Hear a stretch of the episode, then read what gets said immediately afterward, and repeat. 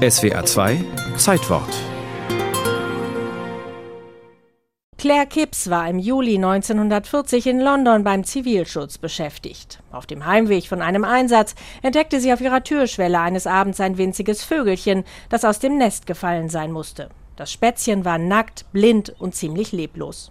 Mrs. Kipps hob es auf, wickelte es in Stoff und wärmte es am Kamin.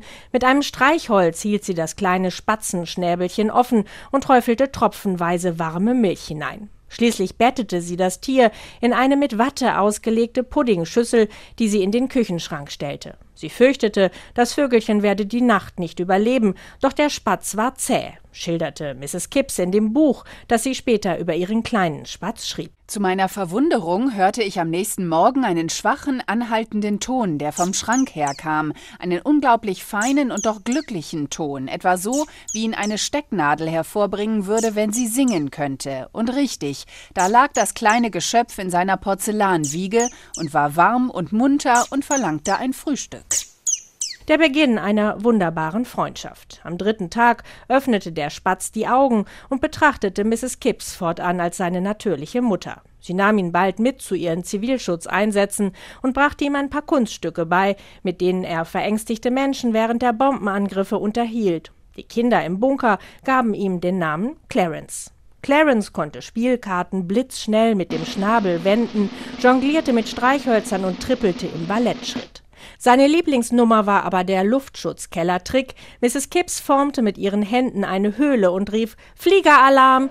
Sofort trippelte Clarence in den mit den Händen gebildeten Bunker. Erst wenn Entwarnung gerufen wurde, kam er wieder heraus unter dem Jubel und Applaus seines Publikums. Natürlich konnte Clarence auch singen und chilpen, und im Dunkel des Luftschutzkellers und mit etwas Fantasie gerieten seine Darbietungen zu wahrhaft politischen Statements. Seine berühmten Hitlerreden, wie die Kinder sie nannten, hielt er uns zur Erbauung mit zum Hitlergruß erhobenen Flügel, und sie nahmen an Länge zu, bis sie mit ganz kurzen Atempausen volle dreieinhalb Minuten dauerten. Zwar ähnelten sie etwas dem Geschwätz der Sperlinge in den Hecken, doch stiegen sie wie bei einer Rede von einer feierlichen, eindrucksvollen Feststellung in allmählichem Crescendo zum feurigen, leidenschaftlichen Höhepunkt an. Clarence wurde zum Helden der britischen Devise Keep calm and carry on, Ruhe bewahren und weitermachen. Das Rote Kreuz verkaufte Postkarten mit einer Zeichnung von Clarence und sammelte damit Spenden. Auch nach Kriegsende lebten Mrs. Kipps und Clarence noch ein paar Jahre glücklich zusammen. Sie musizierten gemeinsam, sie spielte am Klavier Chopin, er chilpte dazu. In ihrem Buch Clarence der Wunderspatz liefert Mrs. Kipps auch ein für Vogelkundler interessantes und sehr präzises Protokoll über Clarence Entwicklung und Vorlieben. Kein geringerer als der renommierte Verhaltensforscher Konrad Lorenz rühmte Clarence mit dem Satz Meiner Meinung nach kann über diesen Spatz nicht überschwänglich genug geschrieben werden. Eine Krankheit, die Clarence dahin zu raffen drohte, konnte Mrs. Kipps auf den Rat ihres Arztes hin noch mit dem Einflößen von Champagner abwehren.